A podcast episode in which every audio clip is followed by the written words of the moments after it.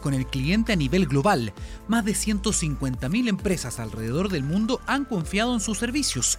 En Chile son varias las que son parte de esta cifra, ya que Salesforce, a través de avanzada inteligencia artificial, ha ayudado en el marketing, en la atención con el cliente, en las ventas y en muchas otras áreas a instituciones bancarias, empresas de logística, tiendas de retail, entre otras. Salesforce brinda a todos sus departamentos una vista única y compartida de cada cliente, conociendo sus necesidades y preocupaciones, permitiendo automatizar tareas y muchas otras ventajas.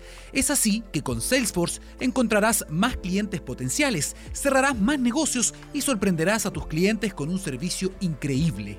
Ingresa a sfdc.co slash Chile y experimenta de manera gratuita y por 30 días una solución completa de CRM y ventas. Salesforce, tecnología y confianza.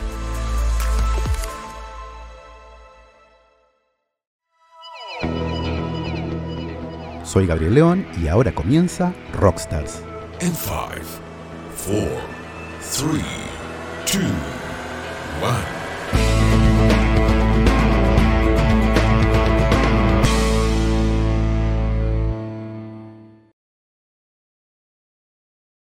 Hola, hola, ¿qué tal? ¿Cómo están? Bienvenidos todos a un nuevo Rockstars aquí en TX Plus, miércoles 21 de diciembre del 2022.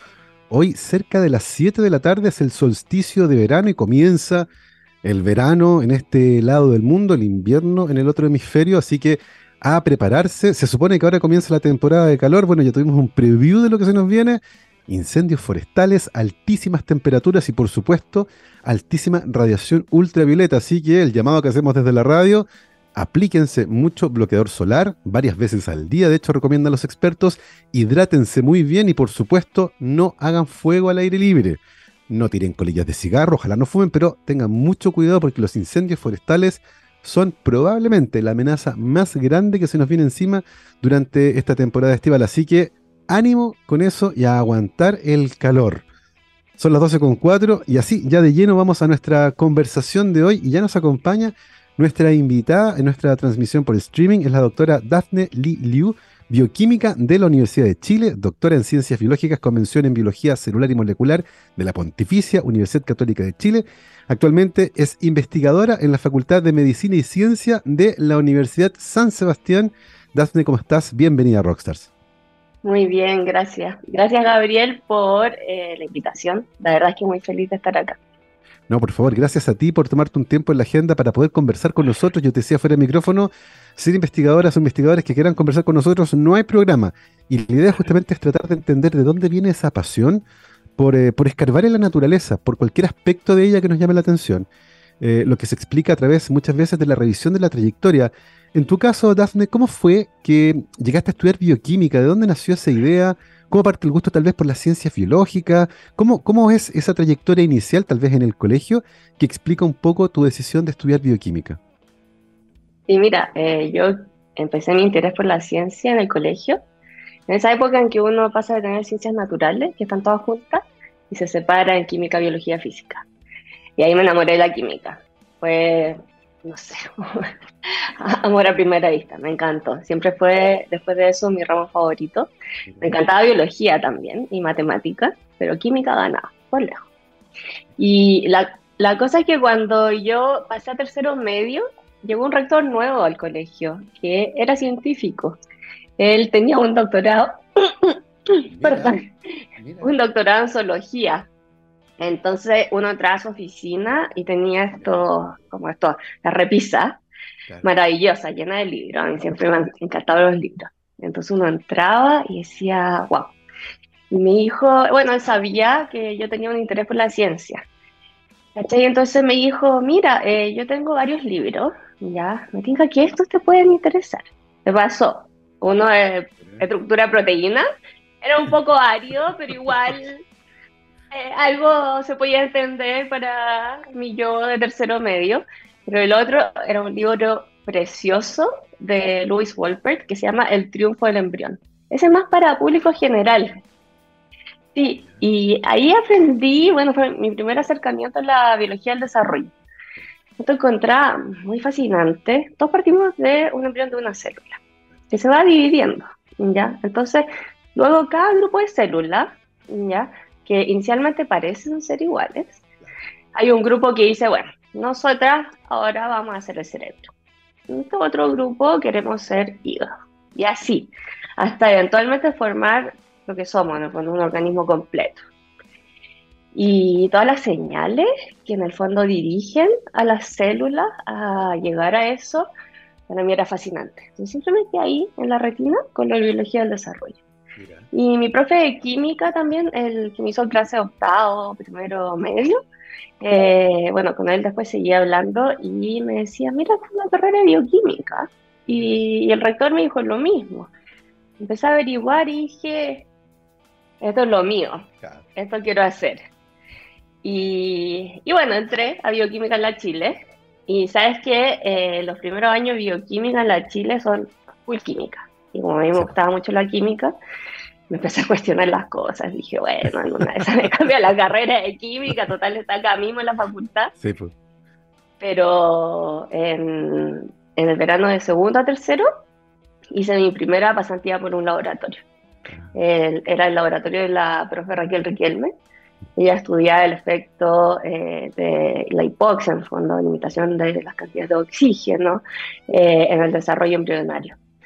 Y em, la verdad es que, claro, uno es un pollo a esa edad, pero uno aprende tantas cosas, y aunque sea la cosa más simple del laboratorio, em, que me fascina. Dije, bueno, no que química ni que nada, eh, esto es lo mío.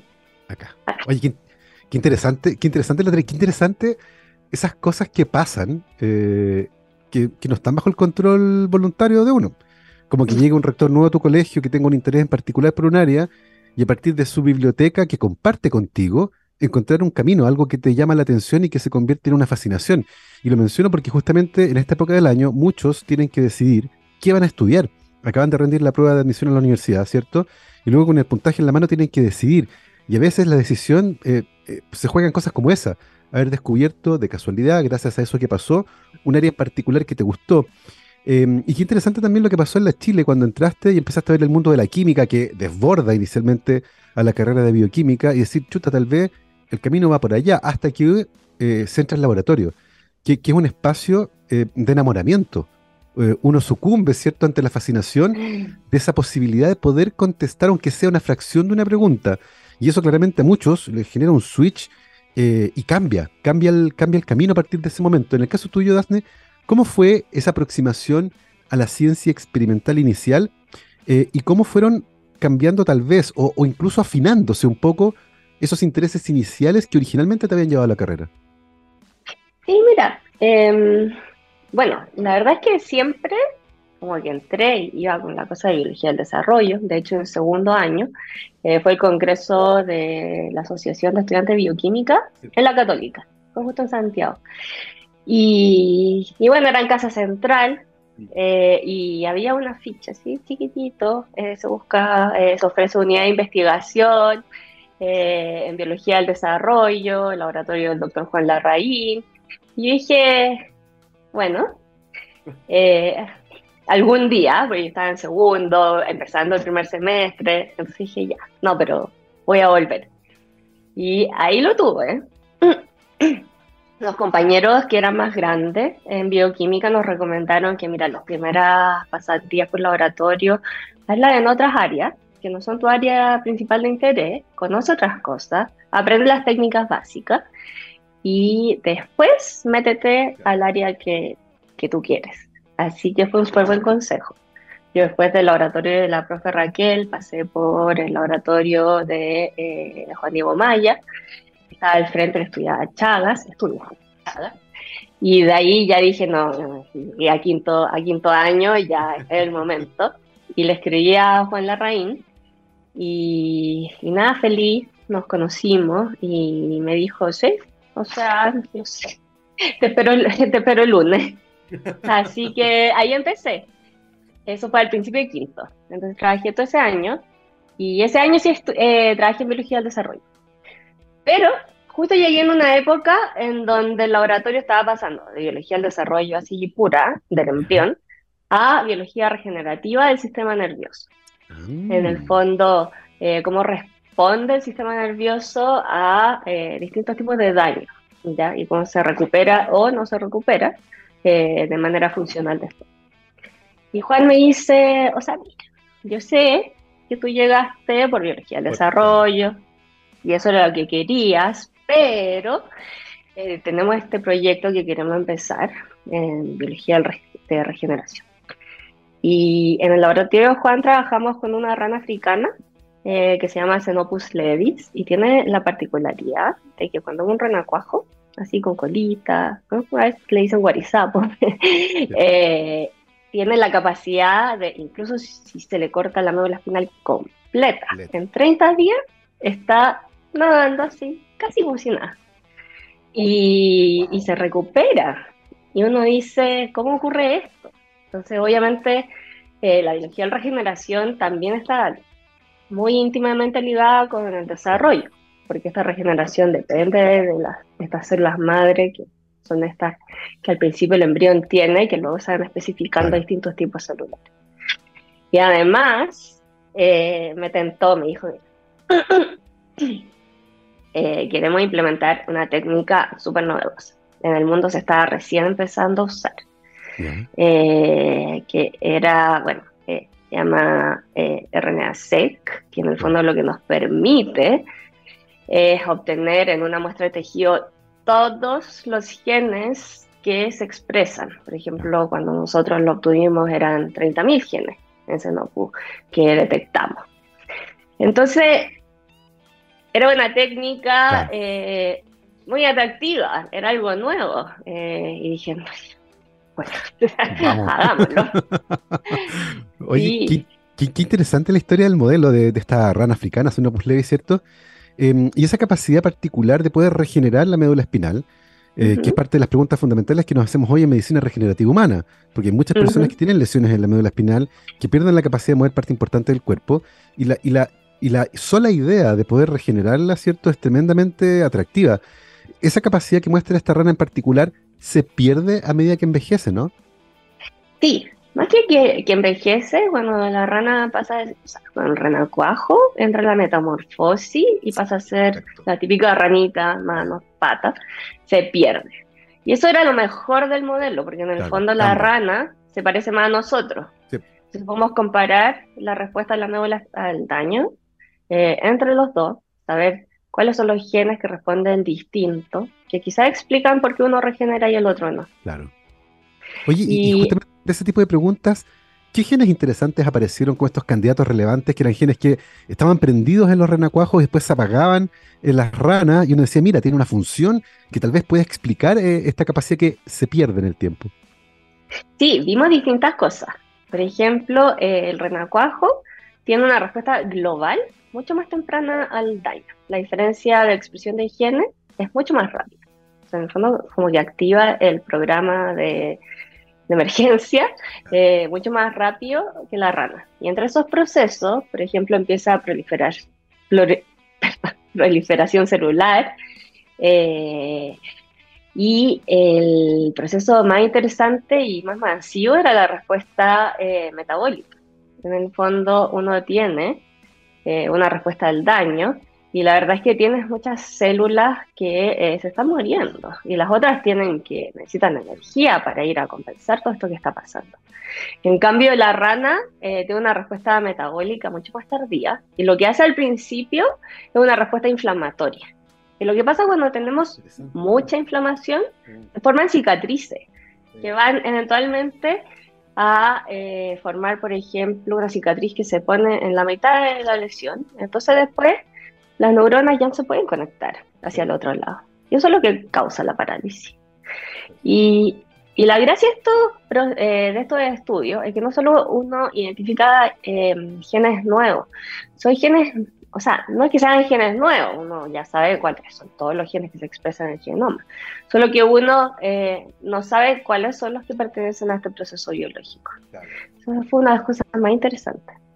Oye, y finalmente ahí para poder contestar, porque claro, aparecen un montón de genes activos eh, que son detectados por el RNA-seq, ciertos genes que comienzan a ser activos en ese proceso, pero la única forma finalmente de determinar si son esenciales o no para el proceso es ir apagándolos. O interfiriendo con su función. Eh, ¿Es posible realizar eso en, en, este modelo en particular? Eh, ¿Se puede hacer? ¿Lo hicieron ustedes? En el fondo, seleccionar aquellos candidatos más atractivos, decir, ok, fuera este gen, veamos qué pasa. Sí, eh, de los genes metabólicos encontramos un gen de la mitocondria, ¿ya? Que se llama... bueno, el gen se llama UCP2, pero es un gen mm. de la mitocondria. Y eh, bueno, ese, por ejemplo, eh, inicialmente eh, lo que hicimos, porque ese se activaba en el renacuajo y en la rana no. Entonces hicimos al revés de hacer que se perdiera. Lo dieron. lo, lo sobreexpresamos, ¿ya? Y ahí la verdad, bueno, ahí esa fue la parte del final de mi tesis. Así mm. que eso, bueno, lo siguieron después los chiquillos que venían en el laboratorio y la verdad es que ya vieron que las mitocondrias eh, adoptaban eh, unos fenotipos así muy interesantes. Habían unas mitocondrias con forma de donut. Claro. Onda, una donut así, un hoyito al medio. así que, eh, y bueno, eso es de otros genes. Así que, bueno, ahí, pero ¿sabes qué? Ahí fue el, primer acercamiento a un problema que se me genera. Porque uno tiene 30.000 genes, ¿ya? Luego identifica 6.000 genes que se regulan de forma distinta en el que regenera y el que no. ¿Y qué haces con 6.000 genes? ¿Ya? Hay análisis que uno puede hacer para acotar y decir, bueno, había de señalización, etc. Pero igual te quedas con miles de genes. Y después uno dice, bueno, el hijo de pronto muchas veces es eh, eh, la vía civilización que más me gusta. Entonces es bien eh, parcial esa decisión. Entonces yo siempre ahí en adelante tuve como en la cabeza, no, esto no puede ser así. Tengo que encontrar formas de, poder hacer una selección más imparcial. Claro. Porque si no, bueno, nos gusta esta vía y vamos a estudiar esta vía toda la vida, pero no sé, claro. ahí Claro, porque permite no solo racionalizar la búsqueda, sino que además optimizar recursos, porque tú decías, no podemos ir 6.000 genes uno por uno, ir apagando y viendo qué pasa o sobreexpresándolo en la rana. Ahora, eh, esto ocurrió además al final de la tesis de pregrado de bioquímica, pero, pero queda claro a esta altura que tu interés por este tipo de preguntas, la pasión por la ciencia, te está marcando un camino, que era el camino del posgrado y seguir tal vez con el doctorado y, y en el fondo ir profundizando en el tipo de preguntas. Imagino que eh, la decisión fue fácil, ¿no? Es decir, ok, sí, voy a hacer un doctorado. Sí. De hecho, eh, no, bueno, lo que te contaba ahora ya era parte del doctorado y del estudio de las funciones, ya era parte del final del doctorado, de la tesis. Eh, pero sí, o sea, fue súper fácil. Eh, yo todavía, bueno, en bioquímica uno obtiene la licenciatura al final del cuarto año. Entonces uno con eso ya puede postular al doctorado. Entonces yo no había defendido mi tesis de pregrado aún y ya postulé al doctorado, la beca de la ANID, etcétera. Todo salió, salió bien afortunadamente y entré al doctorado eh, al tiro. En el fondo, eh, mi tesis de pregrado, eh, bueno, sí la terminé de escribir eh, justo en febrero antes de entrar en marzo al doctorado y la defendí como a mediados de año, la del pregrado, pero yo ya estaba decidida. Sí, claro. En el fondo, es algo que ocurre mucho, ¿cierto? Que se solapan el final de la tesis de pregrado con el comienzo del doctorado porque uno tiene muy claro que ese es el camino que quiere seguir. Eh, Dafne, eh, hemos estado conversando sobre regeneración en un organismo en particular, que es un modelo, que es la rana africana, es Xenopus levi, y es súper interesante porque nos permite contestar con cierto nivel de profundidad algunas preguntas. Pero evidentemente no es la regeneración de la rana africana lo que nos interesa. Nos interesa la regeneración en humanos. Eh, este es un, es un, modelo que nos permite entender procesos biológicos complejos, pero hay un fin biomédico que está mucho más lejos. Eh, en ese sentido, ¿qué tan distante estamos de poder aplicar parte del conocimiento que uno aprende, por ejemplo, en la rana africana, en medicina regenerativa humana? ¿Cuánto, cuánto tiempo, cuánto, cuánto espacio requerimos parece que esos conocimientos pueden llegar finalmente, tal vez, a un paciente, porque eso, eso es finalmente la perspectiva de la biomedicina, ¿cierto? Tratar de conectar los hallazgos de la ciencia fundamental con la medicina aplicada a la clínica. ¿Cómo, cómo va esa, esa distancia? Mira, la verdad es que no te sabría decir eh, cuánto tiempo exactamente, porque obviamente todas estas cosas son variables, pero precisamente pensando en que estas cosas eh, las queremos para aplicarlas en humanos, eh, por eso hacíamos la comparación con la rana que no regeneraba. Y por otro lado, los genes básicamente que tenemos, el conjunto de genes que expresan las ranas, o sea, que tiene el genoma de las ranas, mm. no es tan distinto del que tenemos nosotros. Entonces uno identifica estos genes, eh, que nosotros también los tenemos, y, eh, y hacia allá va el camino en el fondo. Eh, usar este conocimiento que generamos en las ranas eh, para modificar luego eh, en mamíferos mm. los genes que identificamos. Y lo bonito fue que cuando, bueno, cuando Juan empezó a trabajar en regeneración en el laboratorio en Senopu, había muy pocos grupos en el mundo que habían pasado de biología al desarrollo de regeneración y después había cada vez más. Ahora hay muchos más, la verdad.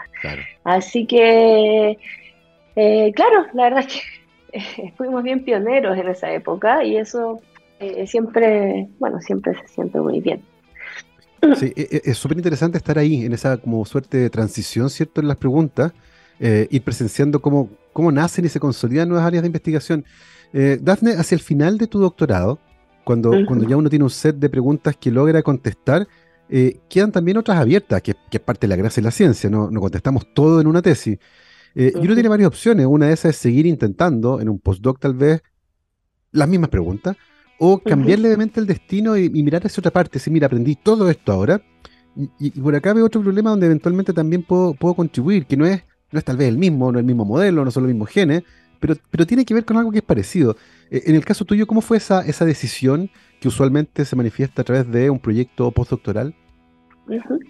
Y mira, yo ya llevaba la tesis del pregrado y la del doctorado trabajando en, un solo proyecto, en realidad, en un solo modelo.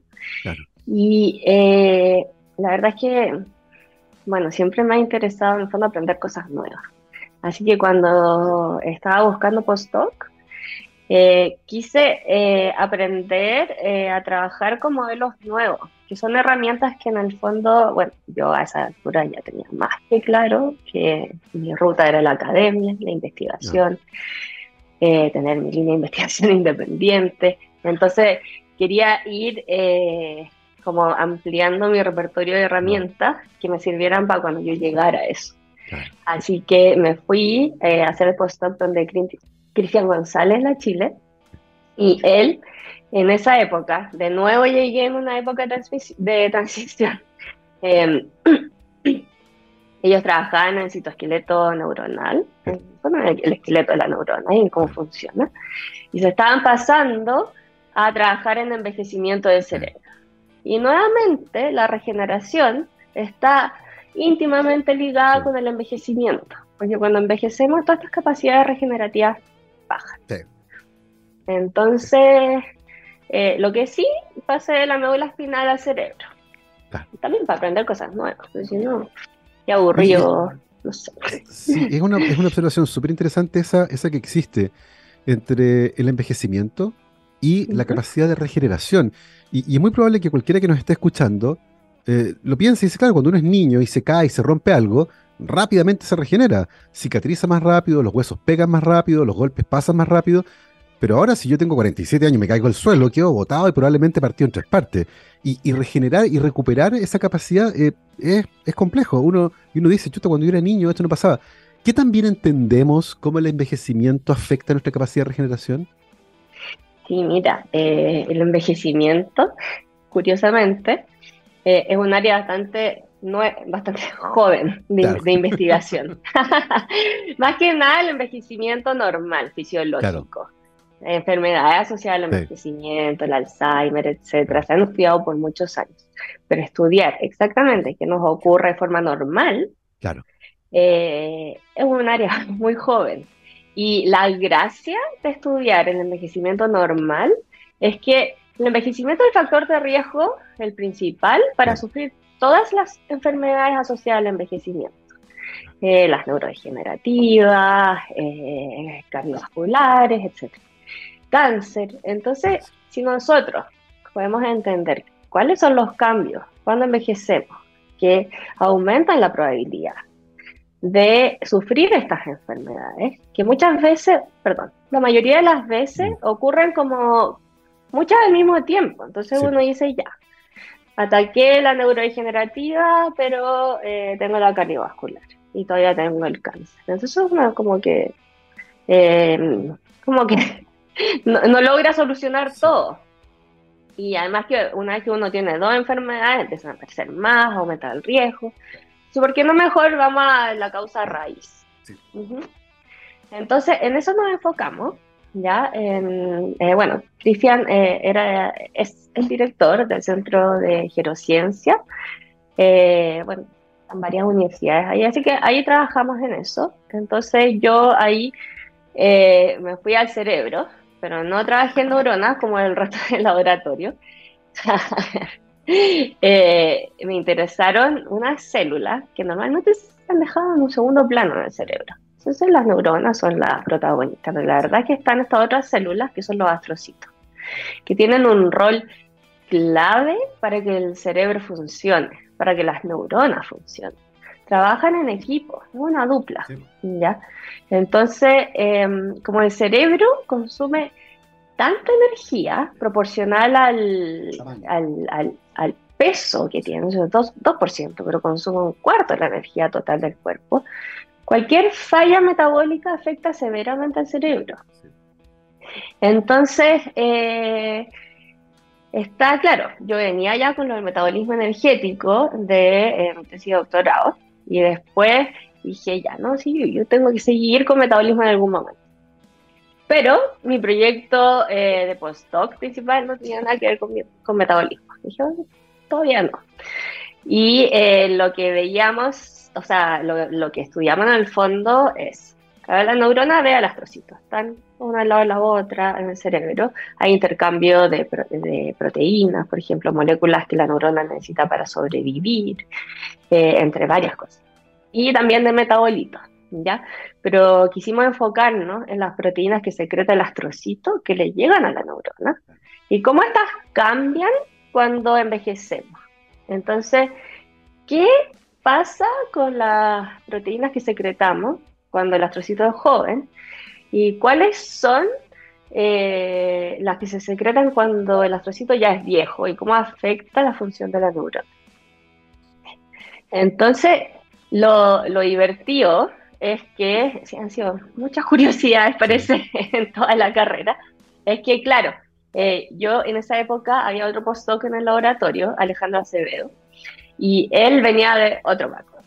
Él es bioquímico, pero hizo su doctorado en modelamiento computacional, eh, de modelamiento metabólico en levaduras. Y lo que hacen, bueno, lo que hizo en esa época era en el fondo uno tiene todas las, todas las reacciones metabólicas que catalizan las enzimas en la levadura. Entonces, ¿cuáles de estas tengo que modular para eh, aumentar la producción de alcohol por la, por la levadura. ¿Ya? Esto más que nada tenía que ver con procesos industriales. Pero si tú te fijas, todos tenemos, todas las células tenemos estas redes metabólicas. Entonces empezamos a hablar y dijimos, estos típicos cafés de, pasillo, qué sé yo, que son donde salen las mejores ideas. Claro. Y, y dijimos, bueno, esto que tú hiciste lo podríamos hacer para la neurona y el astrocito, y sería más interesante aún porque podemos ver la red completa de las dos células y toda la interacción. Empezamos a jugar primero, así como, bueno, él empezó a analizar unos datos y, empezaron a aparecer cosas interesantes. Entonces era un proyecto lateral. Y dijimos, bueno, sigamos. Luego llegó la pandemia, entonces no podíamos ir al laboratorio y dijimos, aprovechemos de trabajar en esto, que cada vez se pone más interesante. Eh, le ingresamos al modelamiento eh, datos de nuestro colaborador Felipe Barros, que también está en la Universidad de San Sebastián. De hecho, también estuvo con ustedes. Sí. Y eh, entonces nos dio mediciones de algunos metabolitos que uno podía hacerle como un input al computador que está haciendo el modelamiento y decir, bueno, dentro de los parámetros que de los niveles de metabolitos que sí hay eh, reales en el cerebro, eh, cuáles son las modificaciones que tenemos que hacer tanto en la neurona o en el astrocito para optimizar, por ejemplo, las vías metabólicas más importantes para que este sistema funcione. Y ahí empezaron a salir unos genes muy interesantes, ¿ya? Eh, que, bueno, tenían que ver, por ejemplo, con el metabolismo del, del lactato, que, que, claro, en general la gente lo asocia con el lactato que se produce en el músculo y nos deja todos contracturados al día siguiente puede hacer ejercicio, sobre todo si uno no, no ha hecho ejercicio mucho tiempo. Pero el lactato tiene eh, un rol muy importante en el cerebro, porque el astrocito y la neurona tienen como un contrato, un acuerdo contractor. El astrocito le provee energía a la neurona, ¿ya? Para que ésta pueda cumplir su demanda energética, para hacer todos los procesos que tiene que hacer, para transmitir información. Y lo que hemos ido viendo es que cuando el, el astrocito envejece, se vuelve egoísta. Dice, yo no voy a pasar nada mal a la neurona. no quiero, lo quiero todo para mí. Entonces, claro, el astrocito normalmente le pasa la, a toda la neurona, eh, pero claro, cuando envejece empieza a dejar de hacer eso. Dice, no, no más. Pues". Así que eso, bueno, son unos procesos que pasan. Entonces seguimos avanzando en este proyecto. Eh, empezamos a colaborar con físicos de allá en, en, la Facultad de Ciencias, con Miguel Kiwi eh, y Felipe Torres, y bueno, de conocer a Miguel Kiwi, así, eh, no sé, fue increíble.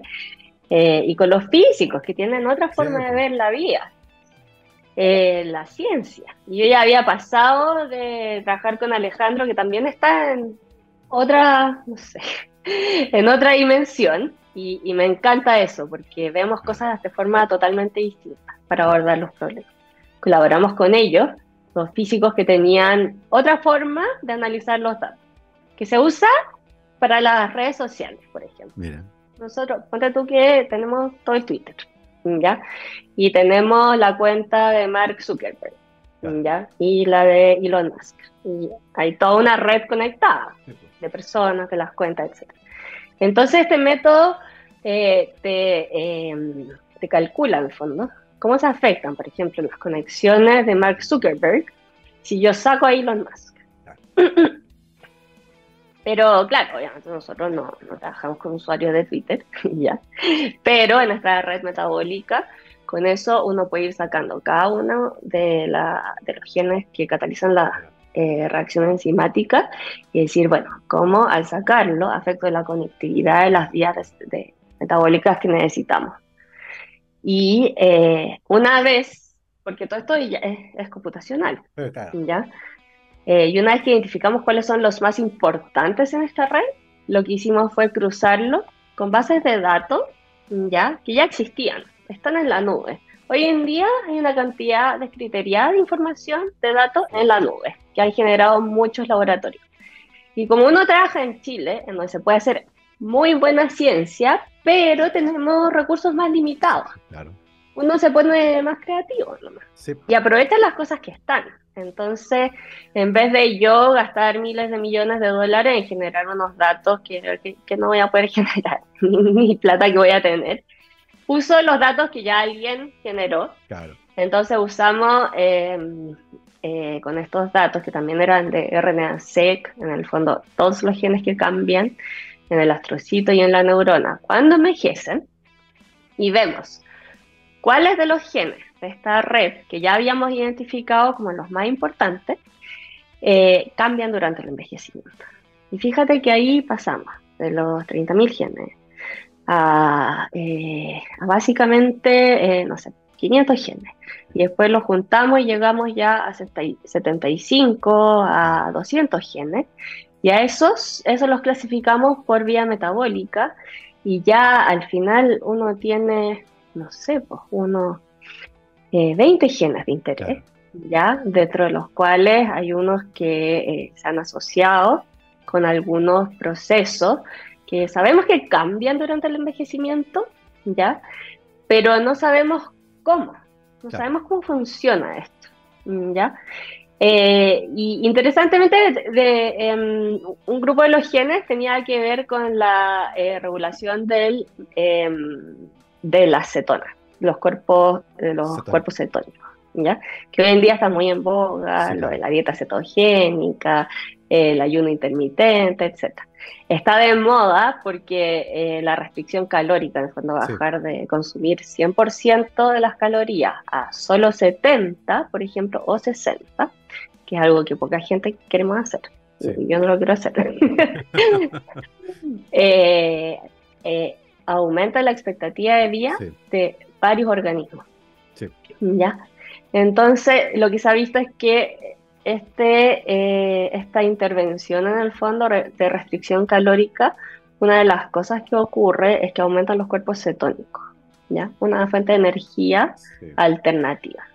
Y ahí empiezan todos los productos, unas pastillas que te dicen que son keto, las dietas, etcétera. Pero la verdad es que no sabemos todavía, no es como llegar y decir, tómense la dieta. Claro.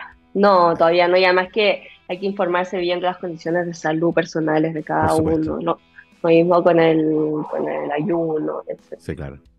Ya, pero por ahora sí se ha visto que, por ejemplo, hay unas dietas que simulan el ayuno y la verdad es que la gente que tiene, por ejemplo, algunas patologías, hipercolesterolemia, nutrición alta, eh, glicemia alta, diabetes, etcétera, cuando hacen estas dietas que se parecen al ayuno, mejoran todos los indicadores. En términos de envejecimiento todavía no lo hemos visto. Claro. Así que, pero va por buen camino en el fondo. Hay, harta, tarea, sí. harta tarea para hacer todavía ahí en esa área. Oye, qué, interesante todo lo que nos contabas con respecto a la lógica de la investigación. Eh, me parece fascinante todo esto. Vamos a seguir, eh, después de esta pausa musical, vamos a seguir conversando eh, principalmente sobre lo que estás haciendo actualmente en la Facultad de Medicina y Ciencia de la Universidad de San Sebastián. Pero antes de eso vamos a escuchar una canción hoy 21 de diciembre, pero de 1940 nació Frank Zappa, el gran cantante estadounidense que lamentablemente murió muy joven producto de un cáncer de próstata, pero justamente como parte de su, de su obra y estando de cumpleaños hoy, vamos a escuchar una canción del Uncle Remus. Nosotros vamos y volvemos.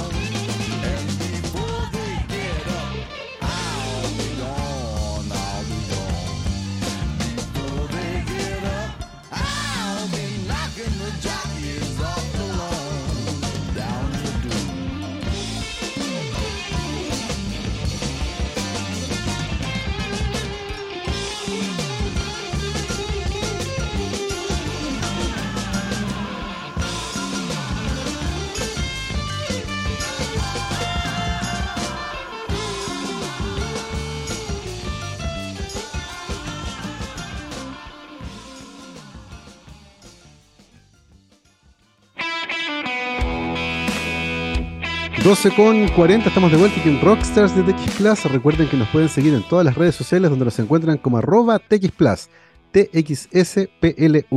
Y hoy, miércoles 21 de diciembre del 2022, estamos conversando con la doctora Daphne Li Liu, bioquímica de la Universidad de Chile, doctora en Ciencias Biológicas, convención en Biología Celular y Molecular de la Pontificia Universidad Católica de Chile, actualmente investigadora de la Facultad de Medicina y Ciencia de la Universidad San Sebastián. Daphne, nos contabas hacia el final del primer bloque tu camino muy interesante que parte con un interés en la biología del desarrollo, luego biología de la regeneración y luego envejecimiento. Y de alguna manera todo eso eh, va generando, ¿cierto? Un camino que es tu camino académico, que te tiene actualmente como investigadora independiente en la Universidad San Sebastián. Cuéntanos, eh, Dafne, de esta carrera, ¿cierto? Este camino que has recorrido hasta ahora, cómo finalmente emergen tus propias preguntas, tu línea de investigación y qué es finalmente el área de trabajo actual tuya. Sí, mira, em, como te decía, cuando yo estaba en el doctorado y me encontraba eh, frente a 6.000 genes que serían interesantes, no tenía un método eh, imparcial para seleccionar cuáles eran los más importantes. Siempre quise mejorar eso. Y cuando conocí a Alejandro Acevedo en el postdoc, fue como, esto, esto puede ser, esto, quizás esta es la forma de seguir adelante con eso. Y lo que partió como un proyecto lateral, eh, hacía algo muy lúdico que, que, nos interesaba y lo estábamos pasando bien, eh, se volvió en la verdad lo que yo quiero seguir haciendo. En el fondo hay primero estos métodos de, de modelamiento matemático, en el fondo computacional, ya en donde uno en el fondo tiene información, eh, le hace preguntas al computador y el computador te da respuestas con, eh, por ejemplo, cuáles son los genes más importantes que eh, podemos identificar. Nos sirve no solo para la neurona y el cerebro, nos sirve para cualquier otro tipo celular o eh, equipos de tipos celulares. Entonces, es, una, es un enfoque ya integrativo que la verdad es que en el trabajo que vamos a sacar ahora con estos análisis en particular no se ha hecho nunca antes. ¿ya? Así que em, eh, estamos muy contentos ya de eh, ir avanzando en el proceso de publicación y, estamos muy emocionados de em, presentarle esta herramienta al, a, los científicos, a los biólogos en el fondo, que no tienen esta eh, forma de pensar normalmente eh, o colaborar con computacionales, ¿ya? Y que por otro lado, la gente que trabaja en biología computacional está más alejada muchas veces de la biología. Y la interdisciplinariedad de eh, distintas áreas del conocimiento, para mí, es el futuro. Tenemos que trabajar con gente que hace cosas distintas, eh, que piensa distinto porque este tipo de equipo va a ser mucho más, van a salir cosas mucho más interesantes, ¿ya? Entonces, em, y nos gusta mucho que eh, este método se pueda aplicar para distintos sistemas. Entonces, eh, que la aplicabilidad sea, que sea útil para muchos investigadores. Claro. Y por otro lado, eh, como me interesó eh, el, metabolismo siempre, mm, ya, eh, en eso me voy a quedar. O sea, me voy a quedar en el sistema nervioso, eso sí, ya. por ahora. y lo que quiero ver, en el fondo, nosotros en envejecimiento, con este análisis, identificamos genes, como te decía, algunos involucrados en la regulación de cuerpos cetónicos. Sí, claro y de la cetogénesis, que en el fondo eh, fallan en, el astrocito o en la neurona cuando envejecemos. Pero si tomamos el envejecimiento como un modelo de eh, un, estado en que el cerebro no funciona en su forma óptima, ¿ya? Hay muchas otras condiciones y patologías en donde esto ocurre, que son causadas por defectos metabólicos. Eh, te doy algunos ejemplos, por ejemplo. De condiciones tenemos el autismo, eh, tenemos la esquizofrenia, la epilepsia, entre varias otras. Eh, acá el problema, normalmente, eh, la disfunción ocurre durante el desarrollo más temprano. Entonces, nuevamente, tenemos algo que podemos aplicar en distintos contextos, distintas condiciones y enfermedades que van desde el desarrollo temprano a el envejecimiento. Y si nosotros estudiamos qué es lo que falla metabólicamente, eh, que hace, por ejemplo, que el astrocito se vuelva egoísta, que pasa también en, estas otras condiciones, eh, pero de nuevo los mecanismos no se conocen, o se sabe muy poco. Mm. Entonces podemos ir identificando blancos que pueden servir para todo este rango de condiciones. Date, tú nos explicabas eh, en, en, el módulo anterior que uno de los primeros análisis que hicieron en el laboratorio Juan Larraín fue determinar las diferencias que había entre los renacuajos y las ranas, ¿cierto? Y, a través de eso tratar de explicar un poco cómo cambiaba eh, en la fisiología, ¿cierto? De la reparación de la médula espinal, por ejemplo. Eh, ¿Es posible hacer algo similar durante el envejecimiento normal en un modelo de laboratorio como un ratón, por ejemplo, con los astrocitos, e ir viendo cómo cambian a medida que un animal envejece, tratando de entender justamente por qué se vuelven egoístas? Mira, exactamente. En este trabajo que yo hoy te contaba, usamos bases de datos que usaban la misma técnica que nosotros usamos durante mi doctorado, ¿ya? Pero ellos ya generaron esos datos. En el fondo ya está los datos de cuáles son los genes que cambian en la neurona y en el astrocito cuando envejece. Y esas bases de datos fueron las que nos permitieron determinar cuáles que habíamos eh, identificado ya con los estudios computacionales, ya, que eran los más importantes para la red, cuáles se alteran en el envejecimiento. Y ahí identificamos estos que tienen que ver con los cuerpos cetónicos, por ejemplo. Eh, y, bueno, hay otro que, esta, esta es mi otra eh, área regalona en el fondo, que es la epigenética. Que claro, en el fondo la epigenética es la regulación de la expresión eh, de, los genes que hay en nuestro genoma, que no tiene que ver con la secuencia que hay en nuestro genoma. Son factores externos eh, que modifican, son proteínas que están asociadas a eh, nuestro genoma y, todas estas cosas y modificaciones que ocurren a estas proteínas están ligadas con el metabolismo energético, porque son intermediarios, son metabolitos de, eh, del metabolismo energético que luego se usan para hacer estas modificaciones de expresión génica. Se fija, se va conectando todo. Entonces, otro de los procesos que identificamos tienen que ver con eso. El metabolismo del, folato. ¿ya? Eh, cuando una está embarazada, eh, tienes que tomar ácido fólico para que no haya problemas de desarrollo del tubo neural que pueden llevar, por ejemplo, a espina Claro, entonces el, el folato, el ácido fólico, es muy importante, tiene muchas funciones, y entre ellas tiene un rol en la epigenética. Claro. Oye, y, a partir de esta conversación, Dafne, es inevitable para mí pensar en la influencia del medio ambiente en todo esto, porque claro, eh, somos animales que crecen con cierto tipo de dietas. Y sabemos que las dietas muy occidentalizadas, ricas en alimentos ultraprocesados, tienen ciertos efectos en la fisiología y en el envejecimiento. Y hay otras dietas que son menos procesadas, más ricas en fibra, menos ricas en grasa y que tienen un impacto distinto. Eh, ¿Qué tan fácil o difícil es aislar todo este efecto del ambiente, por ejemplo, cuando unos estudios de la naturaleza de los que ustedes hacen en el fondo, cuando hay parte de la respuesta que tal vez viene del estilo de vida del ratón, del tipo de dieta que le dieron, que siempre es súper estandarizada? ¿Cómo, ¿Cómo uno va jugando con el impacto del ambiente en la respuesta durante el envejecimiento? Mira, ahora sabemos que en el fondo que ambos factores son extremadamente importantes, ¿ya? Sobre todo eh, se sabe que eh, el término que se usa son los desafíos metabólicos. Pero el término simple, un desafío metabólico que conocemos todos es hacer ejercicio, ¿ya? Entonces uno uno desafía al cuerpo a estar en un estado que gasta más energía, por ejemplo, y, es un desafío que eh, tiene un efecto muy positivo sobre nuestro organismo, sobre el envejecimiento, sobre nuestro cerebro incluso. ¿ya? Eh, otros desafíos metabólicos están estos alimenticios, que te comentaba, como la restricción calórica, etc.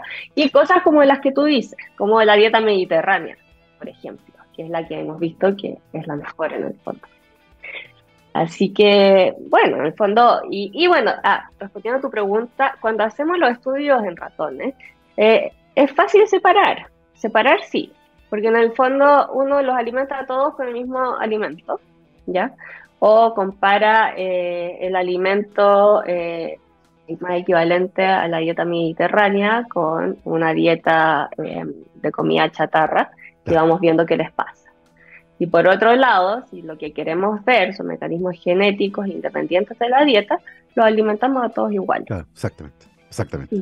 Oye, Dafne, y, mirando hacia el futuro, eh, pensando justamente en, cómo estamos afrontando lo que viene a nivel poblacional, ¿cierto? El planeta ha crecido un montón. Hace poco veíamos la noticia que llegamos a 8 mil millones de, personas. Eh, estamos, estamos viendo cómo la esperanza de vida ha aumentado, pero además queremos que esa vida extra que estamos teniendo sea de buena calidad. Y eso ciertamente implica tener cerebros más sanos, músculos más sanos, cuerpos más sanos para poder disfrutar de, esos años al final. No es solo estar ahí, es vivirlos de manera plena.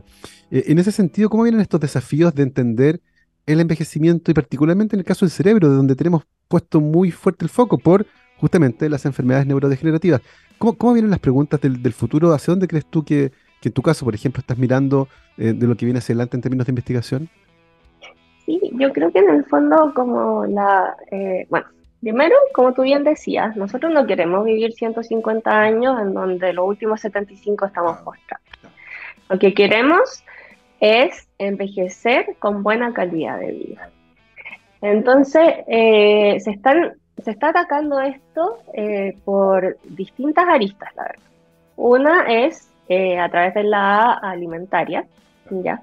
Entonces, la verdad es que estas dietas, la dieta cetogénica, eh, el ayuno intermitente, se están estudiando de forma importante con ese propósito.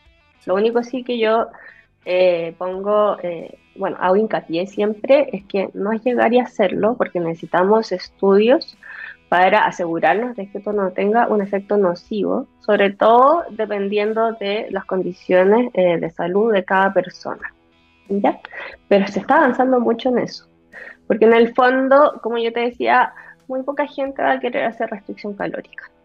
¿Ya? Porque además que eso es, algo que se hace de manera sostenida. Entonces están tratando de desarrollar ya sea fármacos que emulan el estado metabólico que uno tiene cuando hace una restricción o dietas. ¿Ya? Eso por un lado.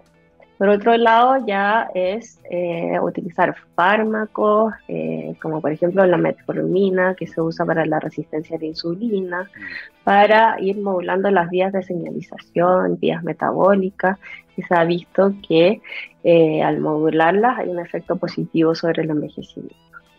Y bueno, eh, hay, hay, algo muy bonito que estamos haciendo desde la Universidad de San Sebastián, porque en el fondo habemos varios grupos que estamos trabajando hacia mejorar la calidad de vida en general. De hecho, se acaba de crear un doctorado en enfermedades crónicas. Entonces, claro, como que uno dice, es que hacia allá tenemos que trabajar. Y no solo eso, tenemos que trabajar desde Chile, en donde podemos hacer ciencia tan buena, para eh, ver cuáles son las, las cosas que necesitamos en el país para los chilenos. Eso, eso es lo más importante. Así que, porque claro, la mayoría de los estudios son en caucásico. Y hay tanta diferencia. Así que la verdad es que eso es, algo que, que, bueno, la universidad y a mí particularmente eh, me interesa mucho. No, fantástico, fantástico. Sobre, todo esa mirada eh, integrada que mostrabas tú recién, ¿cierto? Este, multidisciplinaria, con distintas visiones y además enfocada en lo que está ocurriendo en nuestro país. Son las 12.56, así pasó el tiempo durante la conversación porque estuvo tremendamente entretenido. queremos agradecerle a nuestra invitada de hoy, la doctora Dafne Liu, bioquímica de la Universidad de Chile, doctora en eh, biología celular y molecular de la Católica, actualmente investigadora de la Facultad de Medicina y Ciencia de la Universidad San Sebastián. Dafne, muchísimas gracias por haberte unido a la conversación hoy. muchas gracias a ti, Gabriel. La verdad es que estuvo muy entretenida. Totalmente de acuerdo. Muy entretenida la conversación. Nosotros nos vamos, como siempre, con buena música, mi querido Gabriel. Otro 21 de diciembre, esta vez de 1983, se publicó el single Jump canción icónica de la banda Van Halen. Así que en reconocimiento a este efeméride musical, nos vamos con esa. Hoy nos vamos con Jump de Van Halen. Que estén muy bien, cuídense. Chao, chao. Chao, chao.